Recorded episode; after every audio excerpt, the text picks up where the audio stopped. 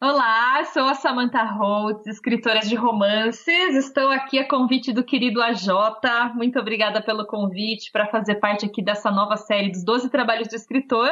Tenho três romances, são O Pássaro, Quero Ser Beth Levitt e Renascer de um Outono. Meu mais recente trabalho é Quando o Amor Bater a Sua Porta, publicado pela Editora Arqueiro em 2016. Estou aqui para falar com vocês sobre personagens e vai ser uma alegria compartilhar um pouco do que eu já sei aqui com vocês. Sejam todos bem-vindos ao episódio 3 desta nova temporada do podcast Os Doze Trabalhos do Escritor. Eu sou a J. Oliveira e esse podcast é constituído de opiniões de autores para novos escritores. Lembrando que muito do incentivo que toca esse podcast vem do apoio dos nossos padrinhos. Então, se você deseja que o Doze Trabalhos cresça e até mesmo torne-se semanal, faça sua parte através do link padrim.com.br barra 12 trabalhos. Repetindo, padrim.com com.br barra 12 trabalhos e torne esse podcast mais digno de suas histórias.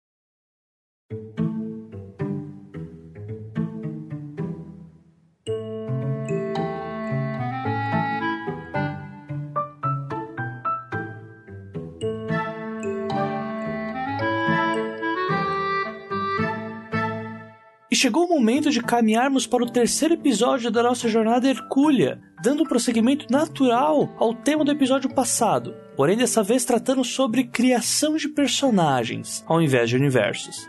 E para essa tarefa, Samantha Holtz, autora de Quando o Amor Bater a Sua Porta pela editora Arqueiro, nos contará sobre como é possível criar personagens multicamadas em uma trama em que o fantástico não se faz tão presente quanto em outras que eu já trouxe até aqui. Nesse episódio, falaremos não só sobre veracidade, palavra essa que se repetirá por mais alguns bons episódios aqui da temporada, como também falamos sobre os primeiros vícios que muito romantizamos na hora de passar uma ideia para o papel. É inegável dizer que existem macetes para tornar um personagem mais ou menos verdadeiro, no entanto, assim como no bate-papo com o Leonel Caldela, esse episódio não terá como foco impor algum tipo de fórmula obrigatória ou coisa do tipo, mas sim levar você, novo autor, a entender que é possível criar um método próprio para escrever os seus próprios romances e para basear melhor os seus próprios personagens. Isso e muito mais logo após a leitura de recados da semana.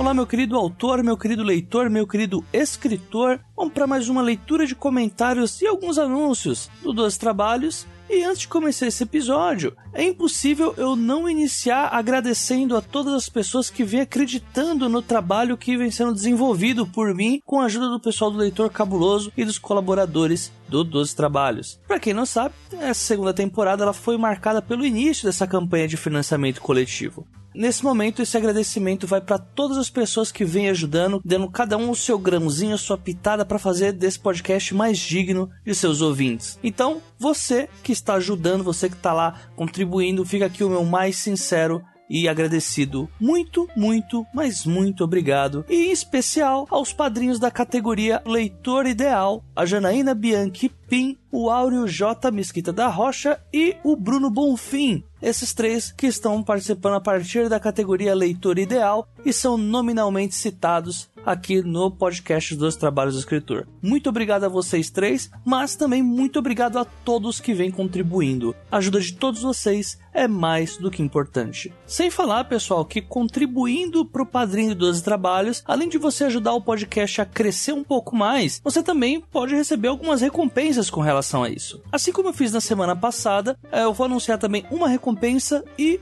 uma categoria, começando pela categoria Anunciante Hercúleo, tal qual na semana passada que eu anunciei a oficina Hercúlea, que no caso é a oficina de macetes complexos que eu estou oferecendo e alguns ouvintes já aderiram, inclusive eu só tenho mais duas vagas para anunciar. E a categoria de anunciante Hercúleo, ela também tem direito a apenas duas vagas, mas já de início, pois ela se baseia em você poder anunciar o seu produto aqui no 12 Trabalhos. Essa meta tem como objetivo anunciar o ouvinte como um produto. Então, se você tem interesse nisso, você tem aí algum livro para lançar, alguma livraria, algum modelo de negócio que você queira chamar o espectador do 12 Trabalhos, o espaço está mais do que aberto, vocês são mais do que bem-vindos. Ou se não, é só mandar um e-mail para o 12trabalhos.leitorcabuloso.com.br e eu explico melhor como é que funciona. Além dessa categoria, a gente também tem uma meta, né, para anunciar. Na semana passada eu passei a meta do grupo no Facebook, né, que seria um grupo diferente de todos esses que a gente vê que todo mundo só quer anunciar livro, mas ninguém olha os assuntos que ninguém posta por lá. E hoje eu vou anunciar também a meta de 290 reais, caso a gente bata. É a meta em que eu começo a financiar os primeiros equipamentos do 12 Trabalhos mesmo que parcelando em um modo Casas Bahia, com essa meta de 290 eu já começo a pegar os primeiros equipamentos e, em principal, caso vocês tenham um dó dessa pessoa que falaria agora, vocês vão me tirar da casa do Alex e eu vou poder gravar 100% do episódio aqui na minha casa. Então fica aí o convite para vocês, a meta é essa, a gente tá um pouquinho longe de bater ela, mas primeiro vamos com a do grupo e depois a gente vai para essa e daí para frente as metas elas só melhoram. Tem meta aí para podcast novo, tem meta para sorteio de livro, tem meta para encontro do 12 Trabalhos. Enfim, lá no padrim.com.br barra 12 Trabalhos você vai ter acesso a todas as metas e a todas as recompensas. É só acessar o link e ver qual cabe mais no seu bolso, se você puder ajudar. Caso você não possa também, é só você compartilhar o episódio, passa para os amigos, chama mais gente para escutar, porque aí você tá mais do que ajudando também, cada um fazendo a sua parte e fazendo o podcast ser mais digno de seus leitores e levando a literatura para mais ouvidos. Encerrando essa bateria toda de agradecimentos e mostrando que não pode dar com o padrinho, também pode dar das mais diversas formas, também fica aqui o meu agradecimento a todos os colaboradores do 12 Trabalhos. E quando eu digo colaboradores, eu falo sobre as pessoas que responderam o meu chamado lá no episódio 1 dessa segunda temporada, em que eu mandei aquele famoso ajude como puder. Graças a isso, essa semana, o ouvinte Arthur Zopelaro veio até mim com uma lista tanto no Spotify quanto no YouTube de todas as músicas que marcaram a primeira temporada do 12 Trabalhos. Então, de cabo a rabo, todas as músicas que passaram ali na temporada foram colocadas aí pelo Arthur nessa lista. Então, link do episódio, se você quiser ter acesso à lista do Spotify, e um muito obrigado ao Arthur. Além dele, também dos outros colaboradores que esse projeto tinha de início, na verdade são ainda o Alex e o Lucien. O Lucien, o bibliotecário do Cabuloso Cash que faz as vitrines, e o Alex Nunes que também me dá ajuda lá com o estúdio. Além deles, também tenho que agradecer ao Daniel Renatini e ao Rodolfo Sales que ajudaram ali no design da campanha do Padrim e também ao Fernando Ticon lá do canal Hora do Terror lá do YouTube, um canal muito bacana. Talvez vocês não tenham percebido, talvez tenham, mas a edição do Dois Trabalhos ela melhorou bastante. Pelo menos é um sentimento que eu tenho. E tudo isso a gente deve graças ao Fernando Ticon, que agora faz os acabamentos do podcast, né? Eu faço agora as edições das falas do episódio, eu faço o story storytelling certinho, tudo montado de uma forma progressiva. E o Fernando agora é quem faz todo o acabamento, inclui trilha sonora, coloca ali os efeitos de fim. E esse foi um trabalho que, sinceramente, me ajudou muito. Me ajudou em pelo menos 30% do tempo que eu gastava no podcast. Talvez até um pouco mais, dependendo do dia. Então, acessem lá o canal do Fernando, Hora do Terror. Lá pelo canal dele vocês já vão perceber que é um trabalho de muita qualidade que ele faz. A capacidade de vídeo e áudio que ele tem, cara, é um negócio muito legal. Além de ser um conteúdo que me entretém bastante, mesmo sendo algo que eu não costumo ver sozinho. Mas bem, isso já é um outro caso. Então acessem lá e fica o meu muito obrigado para todos aí que estão ajudando a colaborar. E se você também acha que pode colaborar com 12 trabalhos, manda uma mensagem para mim inbox no Facebook ou manda um e-mail para mim lá pelo 12 trabalhos@leitorcabuloso.com.br e aí a gente pode conversar sobre isso e ver o que cada um pode ajudar.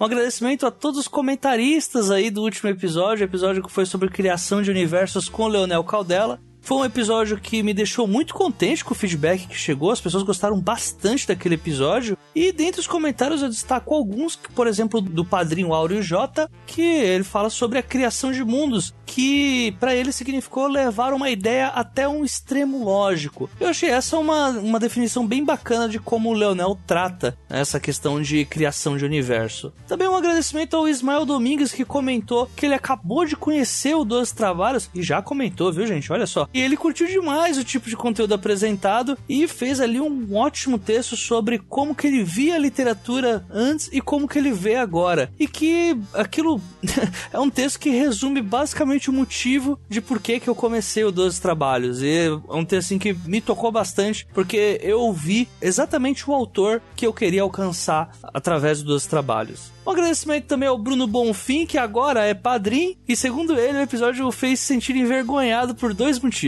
Primeiro, por não ter lido nenhum livro do Leonel, e segundo, por não ter contribuído com o padrinho dos trabalhos. Só que agora só falta o livro, porque agora ele já é padrinho. Então, Bruno, depois que você lê aí o Leonel, manda o feedback aí pra gente, diz o que você achou, pode colocar no próprio episódio, tá bom? Agradecimento também ao Rodrigo Basso, lá do Covil Geek, que ele ressaltou a capacidade de criação de cenários que o Leonel tem, mesmo quando o universo não é dele né? Quando pertence a outras pessoas. E eu ainda digo mais, para quem não sabe, as pessoas que mais me ajudaram aí a trazer o Leonel para esse episódio foram o Rodrigo Basso e o Eduardo Spor. O Rodrigo Basso, lá no podcast dele, o Covil de Livros, ele e o Du, eles são muito fãs do Leonel e eles têm alguns episódios sobre as obras do Leonel, quando não, o episódio sobre o próprio autor. Então eu vou deixar linkado também aqui os podcasts que o Covil Geek fez sobre as obras do Leonel, e aí vocês vão poder ter uma noção do ponto de vista dos leitores dele. Eu já advirto que eles são realmente muito fãs do Leonel, então acho que melhor opinião do que a deles vocês não vão ter, porque eles realmente destrincham tudo que o cara faz e assim, assim como o Leonel disse lá no finalzinho do episódio, até trocam vidas no Candy Crush. Então vocês estão mais convidados também a verem esses episódios que foram gravados lá pelo pessoal do Covil de Livros.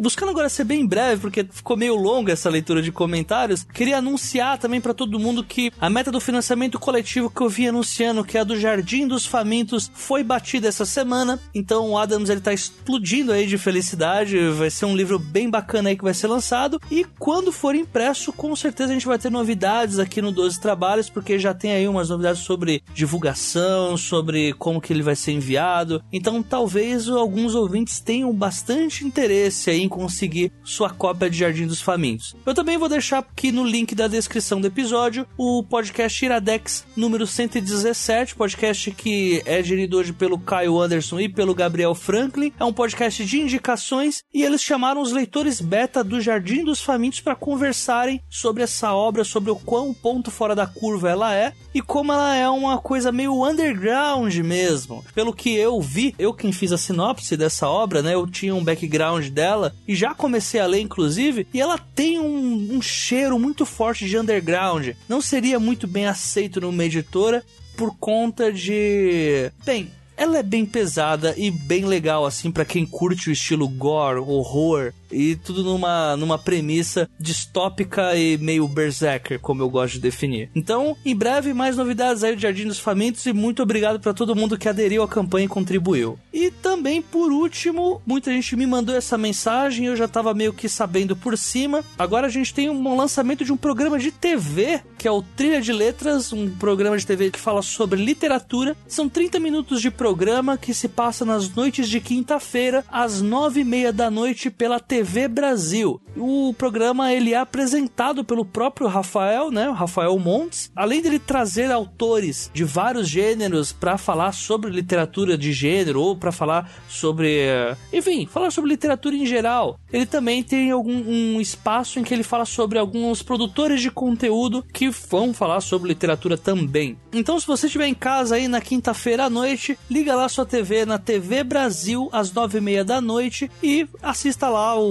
prestigie o trabalho do Rafael Montes com trilha de letras, que tá muito legal. Eu já vi a estreia, né? Eu vi a abertura do programa pela data que eu tô gravando hoje, e eu gostei muito do que eu vi. O Rafael, ele tem um jeito muito espojado, assim, de conversar com os convidados, e o assunto, né, não tem como ser ruim. Quando se fala sobre literatura em um país que mal se dá prioridade a isso, eu simplesmente vejo meus olhos brilhando. Então, gente, fique aí com o episódio agora, fique aí com a Samantha Holtz falando sobre criação de personagens personagens. Bem, uma coisa que faltou eu ressaltar, e agora vocês vão me recriminar por causa disso, desculpa por fazer demorar muito essa leitura de comentários, mas esse episódio ele é um de uma grande bateria de episódios sobre formação de personagem. Esse aqui é o episódio mais standard que vai ser com a Samantha Holtz e ele vai ter uma bateria de episódios especiais ainda. Da forma com que eu tô gravando, tá bem complicado, vão ser episódios bem diferentes assim do que é normalmente o 12 trabalhos, mas conforme eles forem sendo gravados e editados, eu vou passando para vocês e pode ter certeza que o conteúdo vai ser bem diferente e bem interessante, se é que podemos dizer também polêmico. Então fique aí com o episódio, gente. Fique aí com a Samantha Rhodes. Tá um episódio muito bacana. E até a próxima quinzena. Um abraço para todo mundo.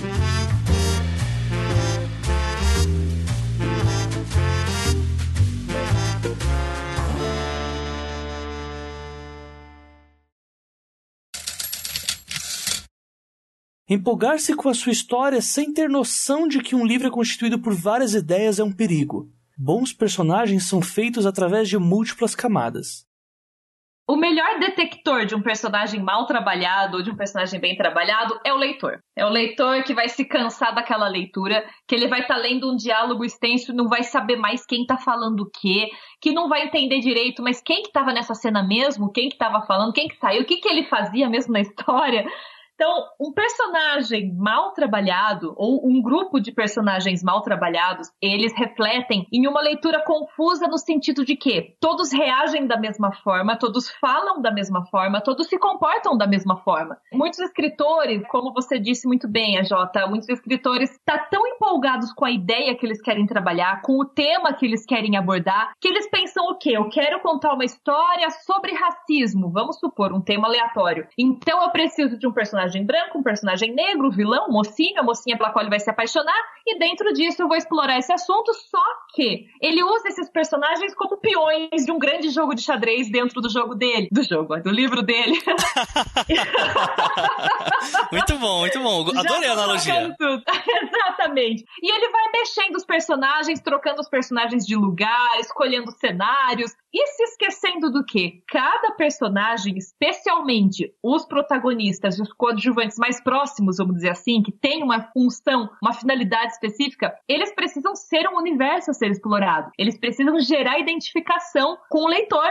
Então, por exemplo, se eu tenho um protagonista ali que só está servindo para transmitir informações, para dar orientações um para o outro, para levar aquele personagem do lugar A para o lugar B, o leitor não vai se conectar com aquele personagem, não vai chorar por aquele personagem, não vai torcer por ele. Então, antes de você colocar o seu personagem em cena, você precisa ter em mente o quê? Eu não preciso apenas saber se ele é alto ou baixo, moreno ou loiro, qual a cor dos olhos dele. Isso também é importante. Mas você precisa saber quais são os desejos desse personagem, quais cicatrizes ele carrega, quais são os seus traumas, seus medos, quais são os seus sonhos. E mesmo que você não vá mencionar muitas dessas coisas na história, elas têm que estar intrínsecas ali em tudo que ele for falar, se ele vai hesitar ou não na hora de tomar determinada decisão, na hora de lidar com determinado assunto.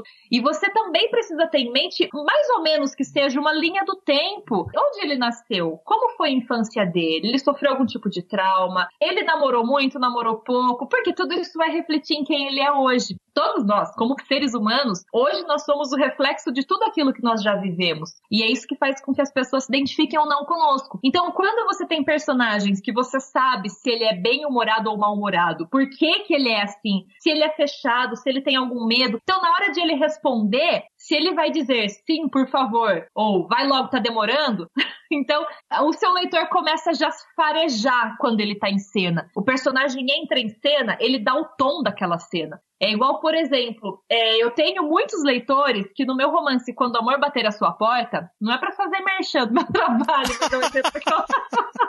é um exemplo do qual me lembrei. A personagem principal é a Malu. E no começo do livro, eu, como autora, reconheço: a Malu é intragável. Ela é totalmente detestável. Ela trata as pessoas mal, ela tem um quê de arrogância. Só que, assim, logo no início, fica claro que ela carrega uma cicatriz, que ela tem um trauma, que não é deixado claro logo de início. Isso já faz o leitor levantar a orelha. tipo, olha que analogia pro leitor, né? O cachorro. Mas enfim, já faz o leitor prestar um pouco mais de atenção na Malu. Poxa, será que ela é desse jeito? Pelo jeito existe um motivo para ela ser assim. Por outro lado, existe a Rebeca, que é assessora da Malu, completamente atrapalhada, completamente bem-humorada, bem disposta, e as pessoas começam a virar Team Rebeca. Eles começam a defender a Rebeca, tipo, poxa, a Malu não pode tratar a Rebeca desse jeito, coitadinha. Querem um livro só da Rebeca porque se apaixonaram por ela. Só que o que eu mais escuto é, Samantha, detestei a Malu no começo da história, amei a Malu no final, porque eu entendi porque ela é desse jeito e eu me identifiquei. Eu entendo porque ela é assim e eu consigo identificar os meus próprios medos com os quais eu preciso lidar. Só que o que fez essa pessoa não abandonar a leitura no começo, quando a Malu era detestável e daria todos os motivos para a pessoa falar: não quero ler sobre essa personagem. Você vai mostrando para o seu leitor que ele tem camadas, que ele é um personagem profundo, que ela não é apenas uma escritora arrogante. Ela é uma escritora arrogante que tem uma série de vivências, que tem os seus segredos. Por exemplo, ela chega na casa dela, ela lê em segredo as colunas românticas de um jornal que ela recorta e guarda numa caixa escondida. Isso já diz muito sobre ela, isso já diz muito sobre o que ela esconde. E o leitor pensa, o que, que ela está escondendo por trás desse escudo, dessa camada? Então você ir mostrando para o seu leitor que tem mais a ser descoberto, faz com que ele se prenda e queira continuar. E assim, à medida que cada personagem vai entrando em cena, se ele vai responder de forma curta, grossa, de forma longa, se ele vai ser legal, se ele vai ser o cara que faz piada, isso tudo você vai ajudar a deixar as cenas mais leves, mais românticas, mais pesadas. E vai também, o seu leitor não vai ler um livro que do começo ao fim tem o mesmo senso de humor, tem o mesmo tom, tem a mesma entonação propriamente dita. Então é dessa forma que você constrói e é dessa forma que você mostra para o seu leitor. Não somente com aquelas, aqueles longos textos, né, AJ? Aquelas descrições longas, aquelas Exatamente. narrações, duas páginas inteiras sem diálogo só para você explicar. Então, a Malu é uma personagem que não trata muito bem as pessoas. Em vez de eu dizer isso, eu vou mostrar a Malu tratando mal alguém. Eu vou mostrar ela passando, quando uma velhinha tá tentando atravessar a rua, ela passa e ainda buzina e xinga. Então é assim que você mostra. Deus, que horrível. não, ela não é tão má assim. Mas não, isso não diz muito mais sobre ela do que eu descrever e dizer. Eu lembro que eu li num livro que se chama, até recomendo para quem gosta de técnicas literárias, ele se chama Os Segredos dos Roteiros da Disney, que ele diz o seguinte: o importante não é o que o seu personagem diz, é o que o seu personagem faz. Então, isso serve tanto para o narrador falando sobre ele quanto o próprio personagem. Existem as mais variadas técnicas de criação de personagens. No entanto, não há uma regra exata que fuja do principal objetivo, que é a veracidade do mesmo. Eu não sigo assim uma técnica específica, a planilha de fulano, os passos de ciclano. Eu acredito que o processo criativo, ele é muito pessoal. Cada um sabe se prefere trabalhar uma ou mais histórias ao mesmo tempo, se prefere fazer um roteiro ultra mega detalhado de cada cena, a que nível você quer detalhar isso antes de passar para o papel, ou qual sua ansiedade para já sentar e começar a escrever tudo. A gente encontra qual forma como a gente funciona melhor. Mas no meu caso, eu gosto de criar uma espécie de ficha técnica e linha do tempo de vida dos personagens principais e daqueles que terão, logicamente, maior influência nos protagonistas e na história. Essa linha do tempo, eu gosto de ter uma noção do que aquele personagem já viveu, se ele foi um cara ativo na sociedade ou não, se ele estudou, se ele não estudou, se ele fugiu de casa, né? Tudo aquilo que foi construindo ele até ele estar tá no momento de vida que eu estou narrando atualmente. E colocar as características físicas, por exemplo, eu, Samantha Amadora, escrevendo seu primeiro romance, com aquela coisa de 14 anos de idade. Tenho uma ideia, vou escrever. O que eu fiz? Abri um documento do Word, intitulei Livro Novo e comecei a escrever. Foi isso que eu fiz. e o que acontecia? Meu personagem tinha olhos azuis no começo e olhos verdes no final. Então, eu me perdia nas próprias descrições dos personagens físicas. Então, é importante, quando a gente fala sobre descrever o interior do personagem, não somente o exterior, não é que não precisa das descrições físicas. Pelo contrário, tenha isso anotado em algum lugar acessível para você. Eu gosto de planilha do Excel, mas você pode usar bloco de notas, papel e caneta, você pode usar o que você quiser, mas tenha isso acessível, porque pode ser um personagem que apareceu lá no começo da história, vai voltar na metade, aí de repente dá aquela dúvida como era mesmo o cabelo dele, como era mesmo o tom de voz, a cor dos olhos. E se você tem muitos momentos de interrupção em que é difícil buscar as informações, você vai travando. Isso bloqueia seu processo criativo. O processo criativo precisa ser muito fluido. Então, assim, a melhor técnica, na verdade, é aquela que, primeiro, funciona para você e, segundo, gera menos interrupções possíveis no seu processo. Então, você precisa se lembrar a cor dos olhos, tá ali fácil de saber. Então, mesmo que seja um personagem que vai aparecer duas, três vezes, no mínimo tem as características físicas desses personagens. E, e o mínimo também de senso de humor, de forma como ele age, como ele se comporta. Agora, quando se trata de protagonistas e coadjuvantes muito próximos, é muito importante você já ter uma descrição, como eu falei na primeira resposta, né? Para não ser repetitiva, eu não vou ficar falando de novo sobre elas, mas vá fundo, cavoca seu personagem, faça perguntas para o seu personagem. Eu acho que esse seria o jeito mais prático de apresentar isso para os ouvintes. É, faça perguntas, como se você estivesse entrevistando o seu personagem. Qual o seu sonho? Quais seus medos? O que você procura ter na sua vida? É, como você reagiria na situação X? É, o que você prefere? Qual a sua cor favorita? Né? Você gosta de campo, praia ou montanhas? Então faça perguntas para ele e responda. Eu vi essa técnica, inclusive, em um workshop sobre. Olha só, né? Como a gente acaba associando tudo à escrita. Era um workshop, um evento de imersão de marketing digital, e a gente estava aprendendo sobre a criação de persona. Quem é a persona? A persona é o seu público-alvo, é aquele com quem você vai conversar. Estava falando isso no evento sobre criação de um empreendimento, de um produto digital, enfim. Mas nós, como escritores, podemos ter essa criação da persona para definir o nosso público não somente com quem nós vamos conversar, mas quem nós vamos representar em nossa história, quem a gente quer que se sinta realmente representado ali, defendido ali. Por exemplo, eu vou escrever um livro em que meu personagem é homossexual. Eu preciso ter uma delicadeza e uma sensibilidade para abranger a realidade daquele personagem com que os homossexuais realmente se identifiquem com aquilo, sintam que aquilo é real e para isso eu preciso ter. Se eu não tenho nenhum amigo gay, né? Eu procuro alguém que eu conheça, converso, procuro entender a realidade dele. De repente eu faço essa entrevista com ele e entendo que pode agregar o meu personagem, porque às vezes a gente se não é um personagem que tá dentro da nossa realidade, a gente pode ter dificuldade de dar profundidade para ele ou fugir um pouco da verdade. Às vezes eu posso pensar, ah, meu personagem vai ser gay, não conheço ninguém que seja, mas eu acredito que eles pensem desse jeito e acredito que se comportem desse jeito. Não vai ser um personagem com o qual os meus leitores dessa classe vão se identificar. Então, se você sentir necessidade, converse com pessoas que vivem essa realidade ou que possuem essa característica física do seu personagem. Se você for de repente retratar a realidade de um tetraplégico, conversa com alguém que seja. Quais são as dificuldades que ele enfrenta? Quais são as facilidades? O que, que já passou pela cabeça dele? Como é que ele enfrenta essa realidade hoje? É muito difícil? É fácil? A fé ajudou de alguma forma? Então, olha como a gente pode explorar todos os campos. E isso é interessante você pensar como eu disse, no sentido do público que vai receber aquela história e do personagem que você vai retratar ali. Porque para gerar conexão tem que haver verdade. E para ter verdade você precisa conhecer, pelo menos no mínimo. Você sabendo, você decide. Não, eu quero que o meu personagem seja diferente, eu quero que ele vá evoluindo ao longo da história, mas para a gente poder tomar essa decisão, a gente tem que saber. Então eu acredito que essa forma, né, de fazer uma entrevista com o seu personagem e talvez com o público imaginário ou real que você vai trabalhar, vai te ajudar a entender quais características são importantes estarem presentes ali. O equilíbrio dos personagens é tão importante quanto apenas trabalhá-los, principalmente no que diz respeito aos coadjuvantes.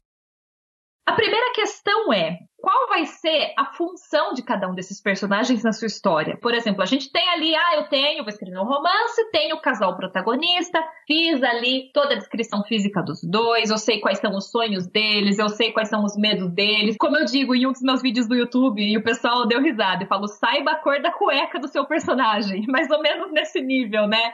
Tá, já sei. tenho tudo ali detalhadinho dos dois.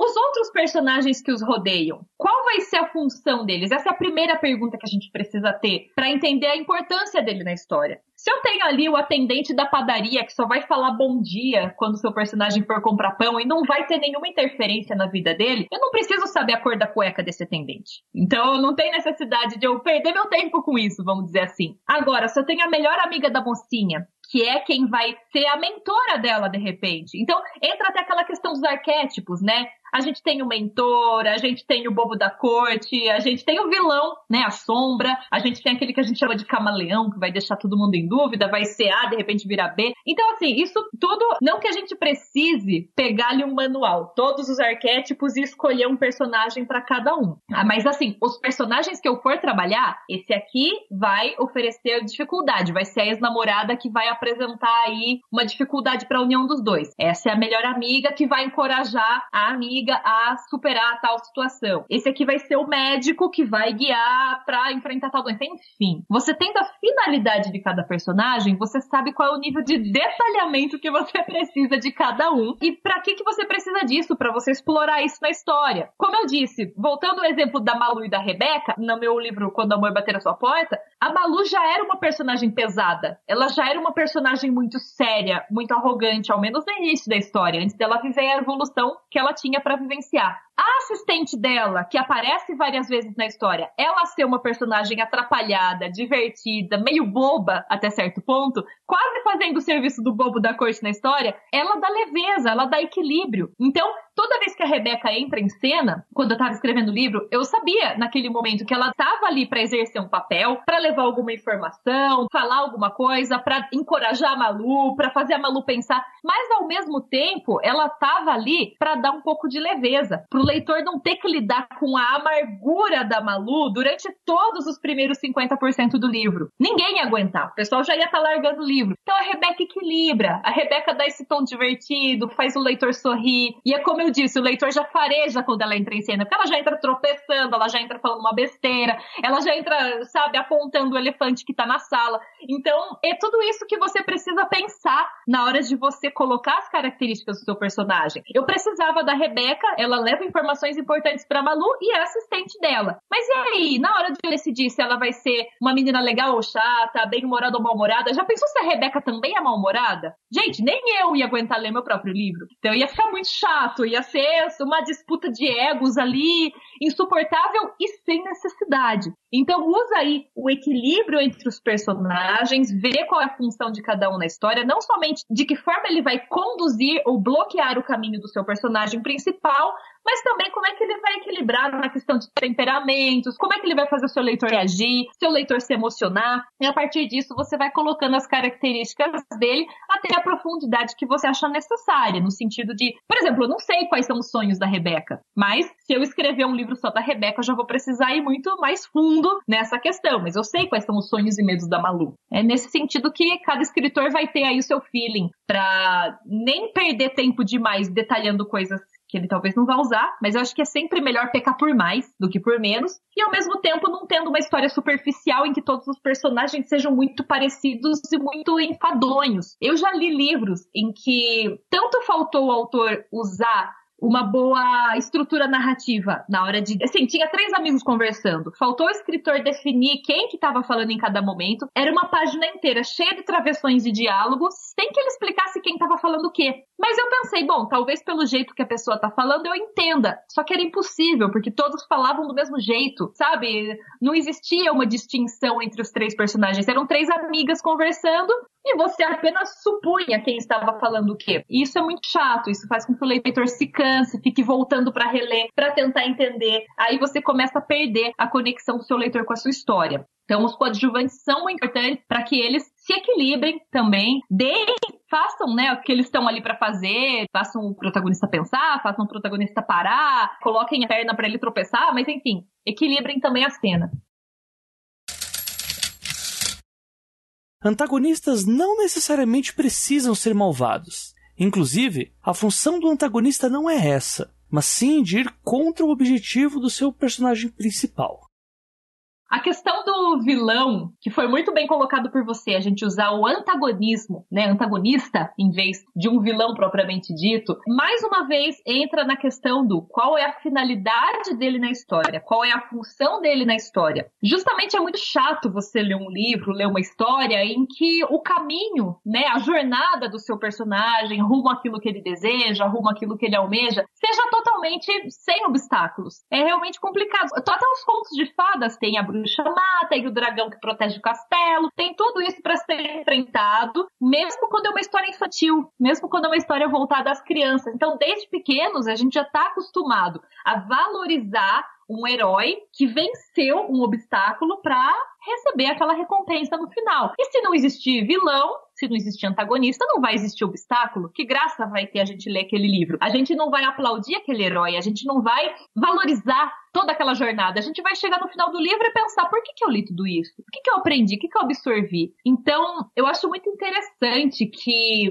quando o protagonista se depara com um antagonista e precisa vencê-lo, na verdade, antes de derrotar, entre aspas, aquele vilão, ele precisa vencer muita coisa interna, ele precisa vencer muitos medos, ele precisa vencer muitas inseguranças, ele precisa ir atrás de coisas que ele sabe que ele precisava, só que até então ele não tinha sentido essa necessidade com tanta força. Então eu acho que isso que é interessante. O vilão não tá ali apenas para obstruir o caminho do seu protagonista. Ele tá ali para forçar o seu protagonista a vencer a si mesmo. E eu acho que é isso que vai gerar a emoção do seu leitor, porque muita gente vai se identificar com aquela luta interna, vai pensar, puxa, eu também tenho isso para vencer, puxa, eu também já preciso enfrentar uma situação assim. Nós sabemos em nossa própria vida que os momentos em que a gente mais aprende, mais evolui e mais melhora como pessoas é quando a gente está diante de uma grande dificuldade, de um grande obstáculo a ser escalado, vamos dizer assim. Quando alguém joga uma meta impossível em cima de você, você vê uma concorrência desleal acontecendo e você precisa correr para recuperar aquilo que você sente que tá perdendo.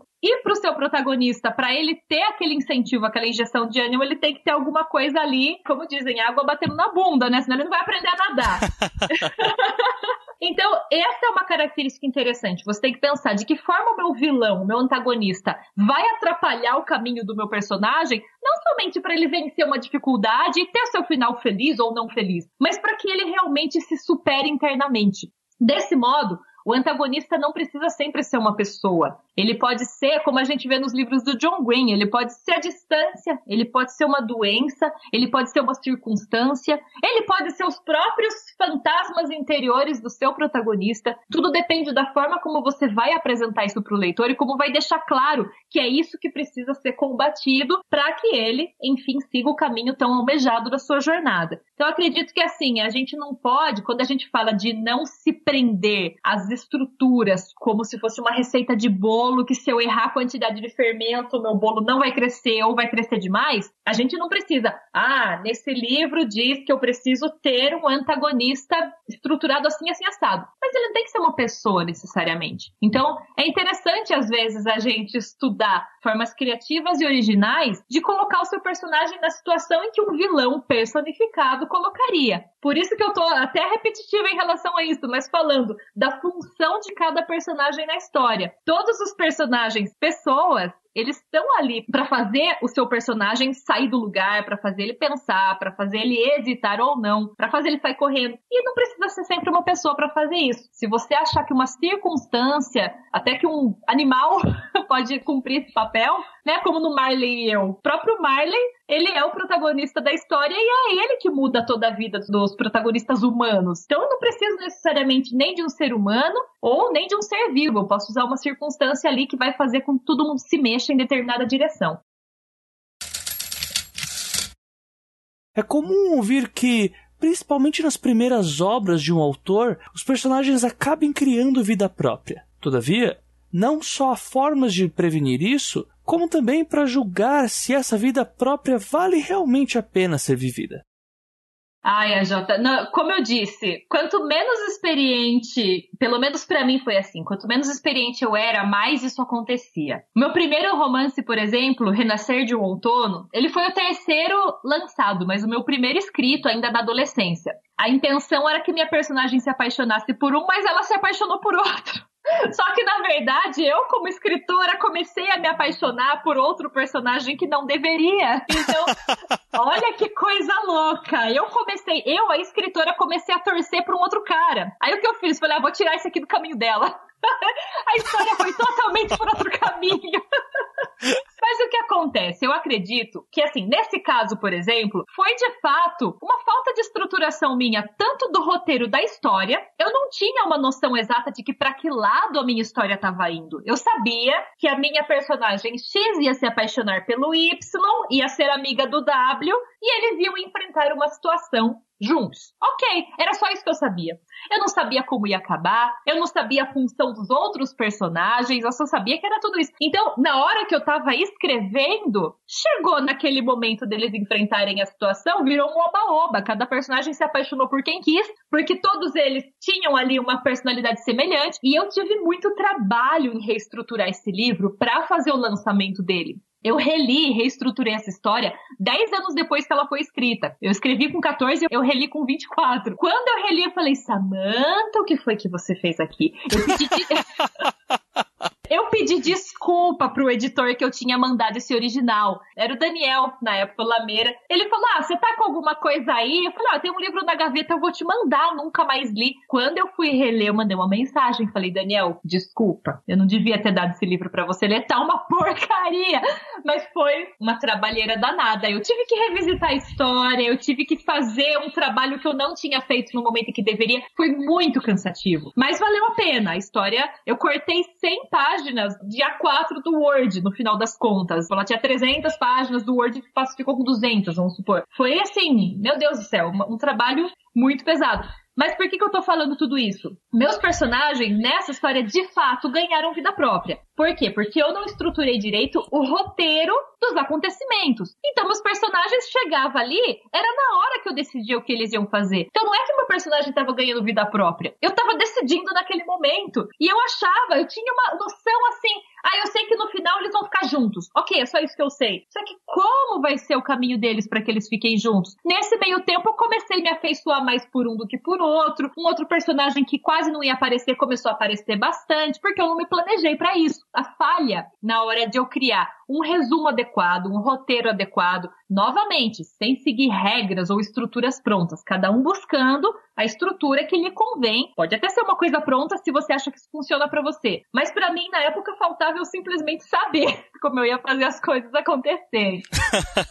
era bem simplesmente isso, mais básico de tudo. Mas era inexperiência minha e valeu a experiência, né? Eu fui trabalhando isso depois. O segundo fator que pode levar isso a acontecer é os personagens não estarem bem trabalhados. Sei exatamente o começo, meio e fim da minha história, sei para onde ela vai, sei de que forma meus personagens vão se apaixonar, vão se separar, vão reatar, vão terminar a história separados, esse vai morrer, esse vai viver. Só que eu não trabalhei direito aquela profundidade dos personagens. Eu não sei exatamente qual a diferença interior de cada um deles, qual o humor de cada um deles, quais os sonhos, quais os medos, quais os defeitos, quais as qualidades. Então chega aquela hora que tá todo mundo tão parecido que tanto faz minha mocinha se apaixonar pelo A ou pelo B.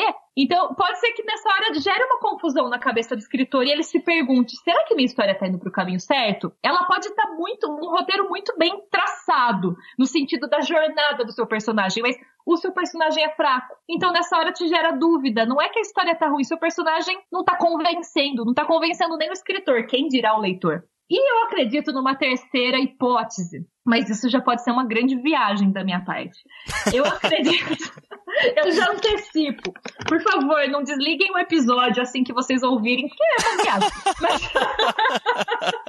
eu acredito que, por mais que a gente crie um roteiro muito bem amarrado, personagens muito bem definidos, tem muitas ideias que nascem ao longo do processo criativo da escrita propriamente dita. Eu já vivenciei isso, especialmente nos últimos romances em que eu tinha essa técnica mais aguçada. Tenho muito a melhorar, como todos nós, mas nesses últimos em que eu pensei, nossa, minha história está extremamente amarrada, agora vai sair exatamente desse jeito. Eu tive mudanças de percurso. Não porque eu identifiquei falhas ou porque meu personagem ganhou vida própria. Esse personagem ganhar vida própria, eu sinto que era meu inconsciente falando: você não pensou nessa possibilidade aqui. Olha que caminho legal a gente tem aqui que a gente não explorou. Na hora de eu criar o roteiro, às vezes essa possibilidade me passou batida. Mas ali, enquanto eu tava criando a cena no calor do momento, no calor da emoção que meu personagem tava vivenciando, eu senti que aquele caminho podia ser legal para ele. Então não é que ele ganhou vida própria e pediu para eu mudar. Foi um de falar, poxa, eu não tinha pensado nisso. Então a gente precisa sempre ter essa sensibilidade. Será que está faltando alguma coisa aqui? Será que está faltando alguma coisa ali?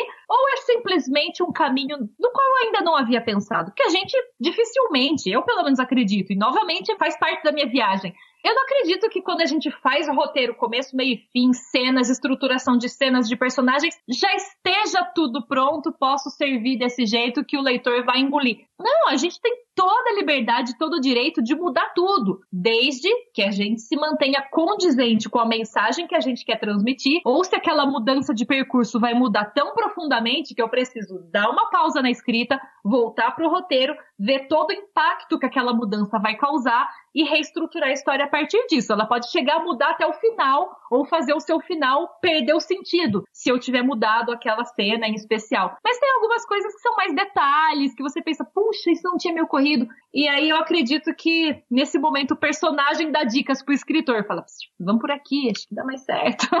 e a gente, como escritor, a gente ouve nossos filhinhos, né? A Samantha traçou alguns erros comuns em textos de novos autores.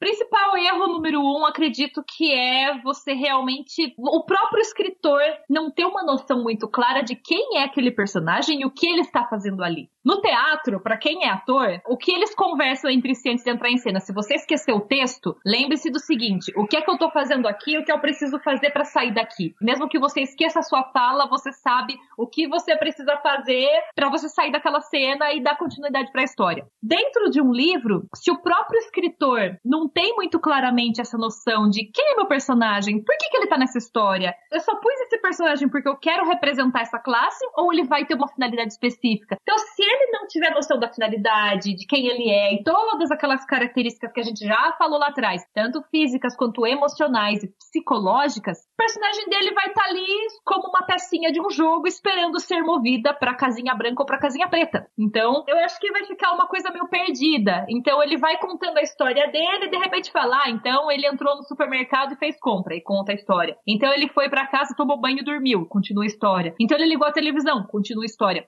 Seu personagem tá ali apenas conduzindo o leitor de um cenário para o outro, de um acontecimento para o outro, sem gerar qualquer conexão. Então, quando o escritor tem essa noção muito clara, estruturou muito bem o emocional, psicológico, físico, comportamento, tudo, né? Os traumas, medos, sonhos, isso vai ser transmitido de uma forma boa. E aí entra o segundo erro, que é você não saber transmitir de uma forma leve todas essas características para o seu leitor. Ou você cair no erro de começar a colocar textões, né? Textões intermináveis, descrevendo: olha, esse personagem é uma pessoa assim assado, que já viveu tal trauma, que já passou por essa situação, e o sonho dele era isso. Não fica contando, mostra mostra para o seu leitor. Ah, ela é uma personagem muito generosa, ela gosta muito de ajudar as pessoas e os animais. Em vez disso, faz ela estar tá passando. Meu Deus, que personagem chato e horrível.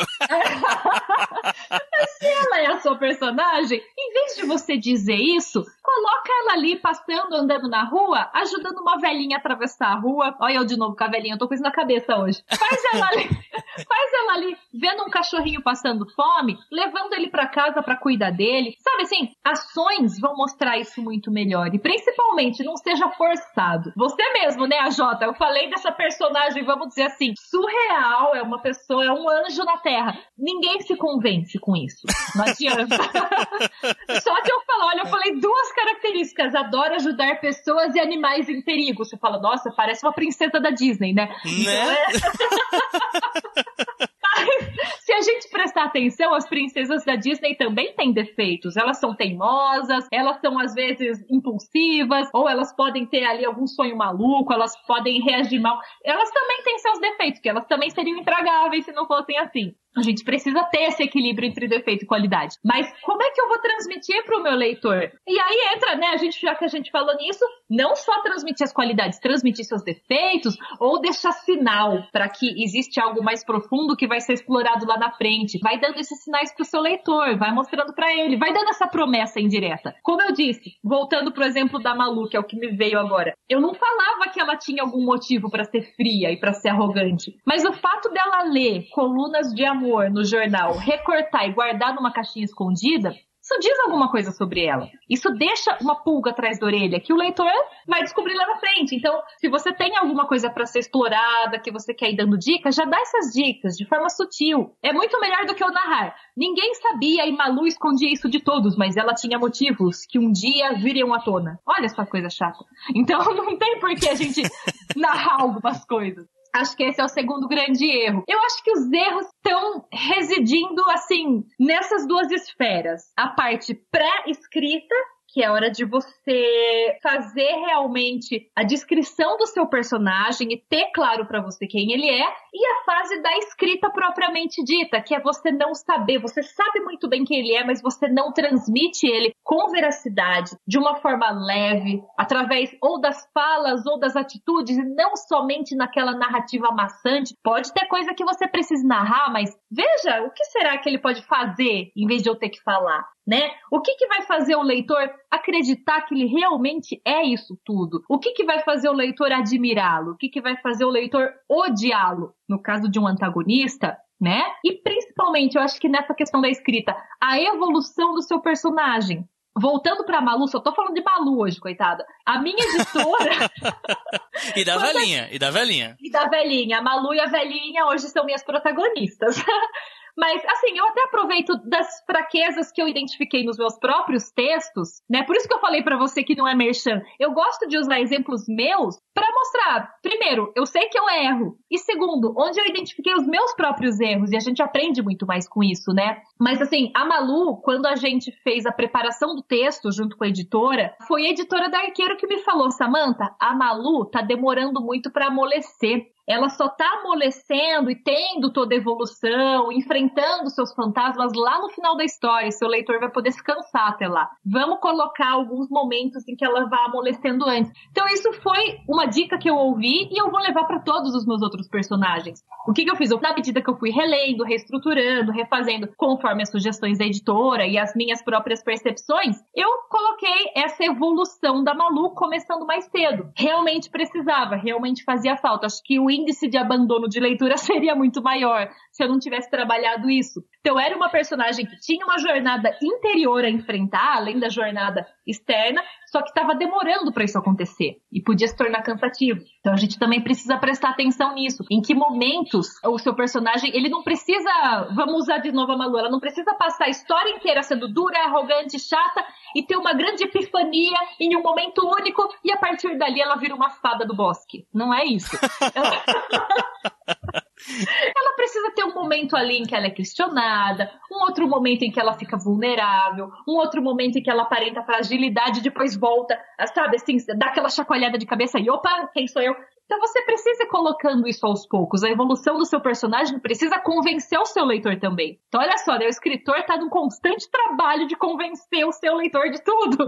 É realmente, se você não transmitir ali algo em que ele acredite, em que ele se conecte e fale: Eu acredito nesse personagem, eu, eu defendo esse personagem, por mais chato que ele seja, que é o meu caso do meu nesse livro, aí você perde seu leitor. Você tem que ter um leitor que realmente se agarre no seu personagem e fale: Tô contigo. Sabe aquele seu melhor amigo que você vê que ele tá fazendo coisa errada, ele tá fazendo merda, mas você fala: Tô contigo e não abro. O que você decidir, eu te apoio. É isso que você tem que gerar com o seu leitor. Ele tem que estar tá do lado do seu personagem, qualquer que seja a decisão que ele tome. E se você gostou do episódio e quer dar uma conferida lá nos trabalhos da Samantha, além, é claro, do canal do YouTube, que modéstia à parte é um dos melhores canais que eu tenho visto sobre dicas para escritores. Bom, em primeiro lugar, muito obrigada pelo convite para estar falando aqui com vocês. Eu acho muito importante a gente, a partir do momento que a gente já tem certo tempo de mercado, certo tempo de caminhada, a gente poder oferecer esse auxílio. Porque eu penso, eu penso em mim 10 anos atrás. Como teria sido importante ouvir certas dicas que hoje eu tô tendo capacidade de dar. E se a gente tá dando essa dica hoje, muitas vezes é porque a gente bateu a cabeça para aprender isso, né? E até por isso, já divulgando um dos meus canais, para quem tem interesse, vai estar tá aqui ouvindo todos os podcasts do AJ, dos 12 trabalhos do escritor, mas quer procurar mais conteúdo, quer procurar mais vídeos, mais temas relacionados à escrita, tem o meu canal no YouTube, que é o canal Samantha Holtz. Samantha de pobre, tá? Sem TH. Samantha sem É o canal Samantha Holtz no YouTube. Lá eu tenho a playlist Sou Escritor e Agora. Toda terça-feira posto algum vídeo com temas voltados a novos escritores, voltados a técnicas criativas, voltados a comportamento do escritor em eventos, voltados a tudo aquilo que os escritores estão me pedindo, seja por inbox no Facebook, seja ali nos comentários. Eu gosto de construir aquele espaço bem de acordo com o que o pessoal está me pedindo, o que o pessoal está falando que sente mais dificuldade, sente mais necessidade. Então aparece lá, vê os temas pelo título, eu gosto de deixar bem claro qual é o assunto, eu gosto de fazer um vídeo bem específico para cada assunto, para você ser aquilo que você tem dificuldade, ah, minha dificuldade é construir diálogo, então tem um vídeo sobre isso. Ah, minha dificuldade é saber como me programar para o mobilinal do livro, tem um vídeo sobre isso. Então, entra lá, tomara que eu também possa te ajudar muito. Fora isso, tem minha página do Facebook, a página Samantha Holtz, tem o meu Twitter, Samantha Holtz, tem meu Instagram, samantha.holtz, Snapchat, é tudo Samantha Holtz. Então, você procurando Samantha Holtz nas redes sociais, sou eu, tá bom? E, bem, os meus livros vocês encontram nas livrarias, livraria física, livraria virtual. Tô muito contente com essa nova fase na editora Arqueiro. Foi um sonho realizado. Eu acho que muita gente que tá aqui ouvindo, né, a Jota, muita gente é escritor que tá sonhando com uma grande publicação. Eu já tenho muita gratidão e muitas experiências maravilhosas dentro da editora Novo Século, que publicou os meus três primeiros romances. Mas, assim, eu nunca vou me esquecer do momento em que eu abri meu e-mail e tinha um e-mail da Sextante me dizendo: Olá, a gente está interessado em analisar seus originais. E, assim, eu literalmente quase caí da cadeira. Porque acho que é a validação do nosso trabalho. Por que, que eu tô contando isso? Porque eu sou metida? Talvez também. Mas porque. Eu tô contando isso porque, assim, para eu conseguir minha primeira publicação, fazia 10 anos que eu tinha escrito meu primeiro romance. Depois foram outros 4 anos publicando, um ano inteiro sem conseguir publicar nada, com editoras até interessadas, só que sempre enrolando, mercado em crise, um problema aqui, um, um, um obstáculo ali. E de repente, essa, esse contato da sextante veio como uma validação de você tá fazendo um bom trabalho, você está sendo vista. E eu tô falando tudo isso porque, para que esses novos escritores, qualquer que seja o estágio da carreira que você tá agora e aquele em que você quer chegar, continua trabalhando, sabe? mesmo nesse ano inteiro em que eu não lancei nada, que o mercado editorial parecia que estava me empurrando para fora dele, eu continuei fazendo meu trabalho em rede social, em eventos, junto com os leitores. Eu não deixei o desânimo tomar conta. E eu acho que esse chamado da sextante foi minha recompensa. Então, não se deixa abater pelos obstáculos que vai chegar o momento em que você vai ser visto, em que você vai ser lembrado. Na hora de um editor pensar, quem que eu vou chamar agora para essa nova fase da editora? Então, ter esse chamado, ter esse reconhecimento foi muito importante para mim. Foi maravilhoso trabalhar com eles. Estou com uma nova história já engatilhada, que já tá inclusive na mão deles, já estamos pensando em algumas coisas. E a gente sabe, né? Pelo menos no meu caso, o contrato é individual para cada livro, não existe nenhuma garantia de que vai sair pela Arqueiro de novo, mas tô fazendo votos de que sim, né? Eu sei que eles também estão gostando do meu trabalho, mas tô aí pronta para o que vier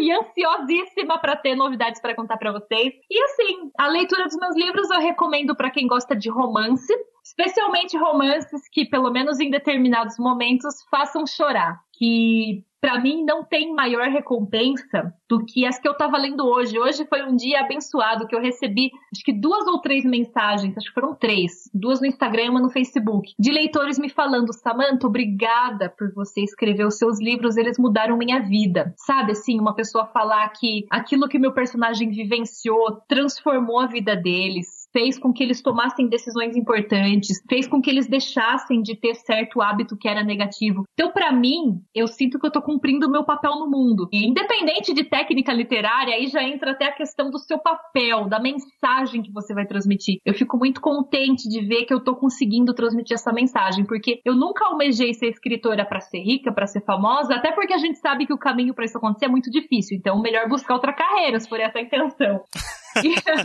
e eu me lembro de um comentário do Paulo Coelho respondendo um leitor no Twitter. Deixa eu ver se eu me lembro agora das palavras exatas. Falando: Ah, tem um site aqui, fez uma matéria sobre os escritores mais ricos, mais, né, os melhores remunerados. E o Paulo Coelho respondeu falando justamente isso. Fama, dinheiro não podem ser seu objetivo, eles têm que ser sua consequência. Então, primeiro se preocupe com a sua mensagem. E eu busco transmitir isso nos meus romances, né? Tô falando isso porque tem tem pessoas que procuram histórias que tenham uma vivência mais profunda para elas acompanharem. Eu gosto de oferecer isso através das minhas histórias. Tem gente que não gosta, então quem não gosta já tá desligando agora o podcast também e, e não vai mais querer ouvir.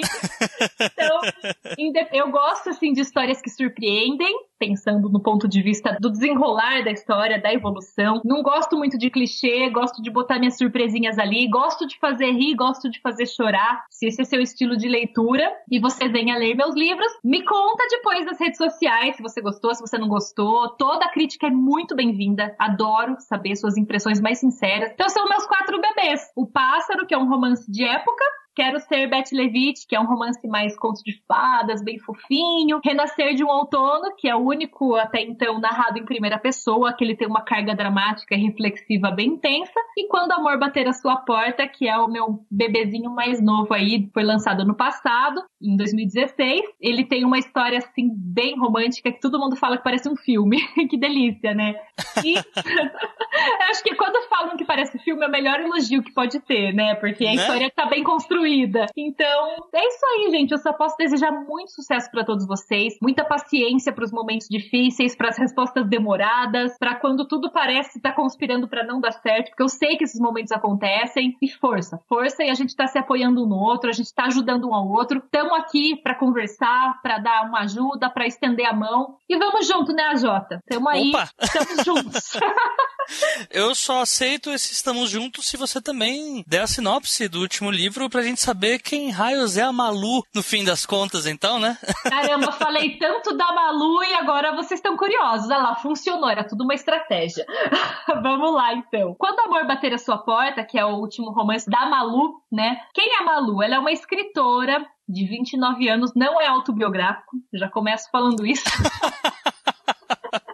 ela é uma escritora, ela já é bastante renomada, ela tá ali entre os maiores romancistas brasileiros. Ela mora em São José dos Pinhais, que é do ladinho de Curitiba, e ela é uma pessoa bastante fria. Ela é conhecida por escrever histórias de amor como ninguém, mas ela mesma não acredita no amor, por uma série de motivos que serão explorados logicamente ao longo da história. E certo dia, bate à porta da casa dela um rapaz chamado Luiz Otávio, e ele diz o seguinte: "Olha, eu eu sofri um acidente a caminho de São José dos Pinhais, eu perdi a memória", apresenta o laudo médico, e ele fala: "Eu não sei quem eu sou, eu só sei que eu estava vindo para cá para te encontrar". E ele pega do bolso dele também uma das únicas coisas que sobrou ali do carro que caiu no rio, que é um formulário de uma reunião agendada com a Malu. É um formulário que a assistente Rebeca criou, só que a Rebeca, atrapalhada que é, ela encheu o computador de vírus, porque ela fica baixando joguinhos, teve que formatar o computador, perdeu todos os e-mails e ela não tem registro do contato dela com esse tal de Luiz Otávio. Então, ele sabe que ele estava indo para uma reunião com a Malu, reunião essa qual a Malu nem sabia que existia, Rebeca muito menos, a Rebeca é uma atrapalhada.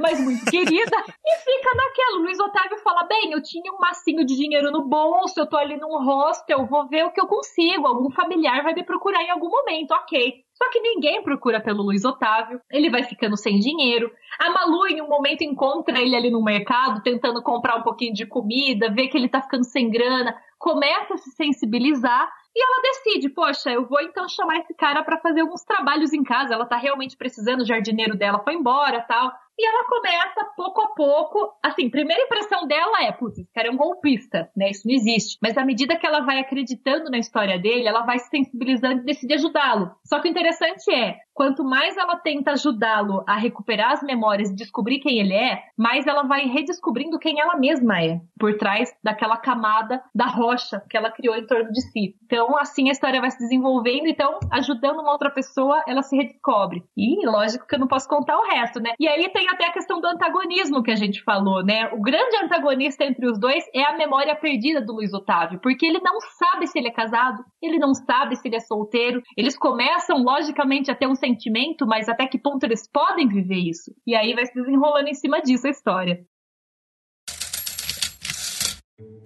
E chegamos ao fim deste terceiro episódio, onde abordamos o tema criação de personagens. Embora seja um tema complexo e muito extenso para abordar em apenas uma hora, seria impossível não gravar sobre esse tema depois de tantos pedidos feitos na última temporada. E ainda que a Samantha tenha abordado o assunto de forma magistral, existe a previsão de que mais dois ou três episódios desses também sejam gravados sobre esse mesmo assunto, porém abordado em outras esferas.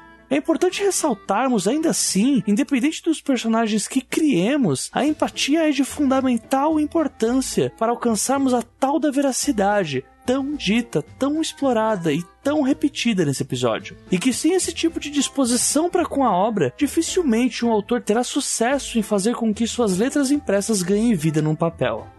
E ainda que não seja fácil chegar num ponto em que personagens sejam criados meio que por osmose, esse é o tipo de ensinamento viciante e que jamais será esquecido a partir de um determinado ponto de evolução.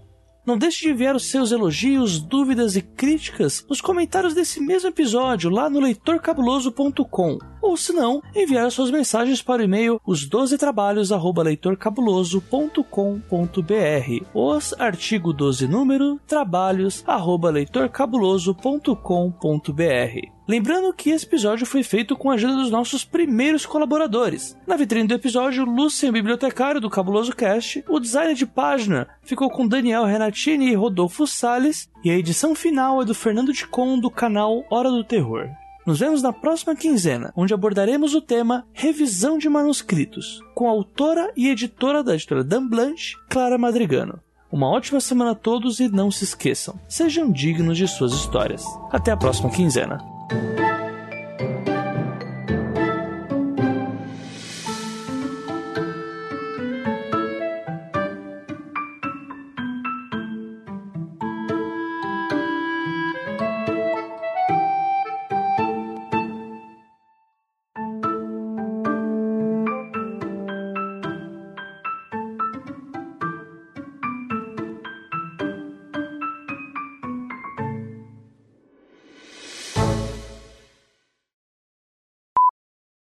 Bom, muito bom mesmo. E agora, como é de costume para todo mundo, eu deixo a visão do convidado. E eu acho que aí você vai sair muito atrás nessa, Samantha, porque você não ouve podcasts. Então, existe um, um tabu que é que normalmente quando acaba um podcast, a música sobe enquanto as pessoas estão falando.